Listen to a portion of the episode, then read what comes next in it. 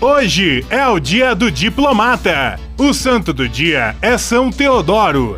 A lua é crescente e o signo é Ares. Estamos no centésimo décimo dia de 2021. Faltam 255 dias para acabar o ano. O 20 de abril na história. Em 1792 começam as guerras revolucionárias francesas. Em 1910 é fundada a Congregação Cristã no Brasil. Em 1946, a Sociedade das Nações é oficialmente dissolvida, dando lugar à Organização das Nações Unidas. Em 1963, São Paulo cedia a quarta edição dos Jogos Pan-Americanos. Em 2012, 127 pessoas morrem quando um avião cai em uma área residencial no Paquistão.